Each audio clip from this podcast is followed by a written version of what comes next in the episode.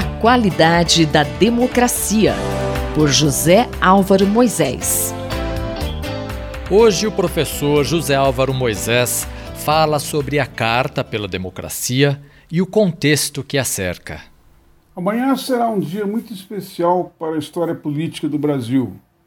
Celebrando os 45 anos da Carta aos Brasileiros de combate à ditadura militar, lida pelo professor Gofredo da Silva Teles Júnior no dia 11 de agosto de 1977, será lida na Faculdade de Direito do Largo São Francisco a nova Carta às Brasileiras e aos Brasileiros, em defesa do Estado Democrático de Direito, do império da lei e da integridade do processo eleitoral, mas principalmente contra as ameaças de adiamento das eleições e contra a anunciada disposição do presidente Jair Bolsonaro, candidato à reeleição, de não aceitar os resultados da manifestação popular soberana que ocorrerá no dia 2 de outubro.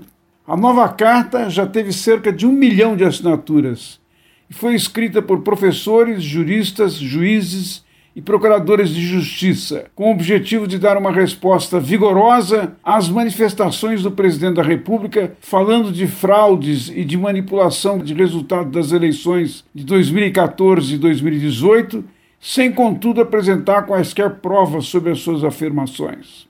O presidente age com o objetivo de desacreditar a lisura da urna eletrônica e, mais grave, investe contra a própria justiça eleitoral, agredindo diretamente ministros do Tribunal Superior Eleitoral. Em manifestações recentes, omite também o fato de que a sua proposta de substituição da urna eletrônica pelo voto impresso foi recusada pelo Congresso Nacional e se esforça para envolver as Forças Armadas como instituição na contestação do sistema eleitoral. O presidente da República fez também uma reunião no Palácio da Alvorada, com várias dezenas de diplomatas acreditados no país, com o objetivo de desqualificar as estruturas institucionais que servem de base para o funcionamento do sistema eleitoral brasileiro. Surpreendendo completamente seus interlocutores diplomáticos, Bolsonaro deu a entender que, diante de sua previsão de derrota eleitoral, busca justificar por antecipação uma reação que ocorrerá fora dos princípios constitucionais. A reunião com os embaixadores foi um fracasso, verdadeiro ponto de não retorno das ameaças antidemocráticas de Bolsonaro, mas teve o mérito de levar a sociedade civil a acordar para a necessidade de reagir. A carta recebeu a adesão de milhares de intelectuais, artistas e advogados mas também de empresários de diferentes áreas da economia, cuja preocupação central são os efeitos que o comportamento irresponsável do presidente gera para o funcionamento dos negócios. Não se trata de um documento de disputa eleitoral, mas de uma manifestação plural em defesa da democracia que será lida em várias partes do país.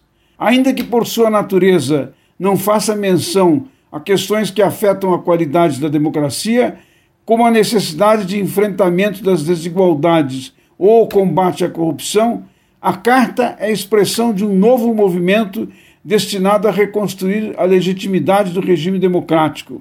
Pois, ao afirmar o império da lei e a igualdade de todos perante ela, ajuda a recriar a confiança dos cidadãos nas instituições democráticas. Tanto é assim que estimulou a Fiesp, a Febraban setores do agronegócio e diferentes centrais sindicais de trabalhadores a também se pronunciarem em defesa da democracia.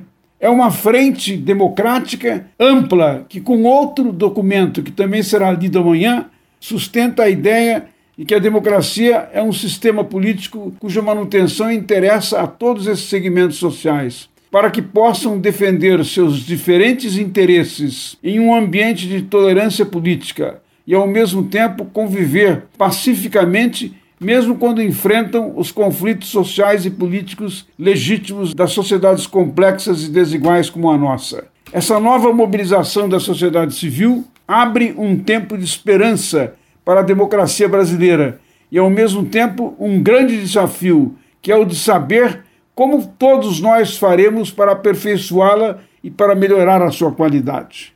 Muito obrigado. Muito obrigado, professor. Eu, Gustavo Xavier, ouvi o professor José Álvaro Moisés. A qualidade da democracia, por José Álvaro Moisés.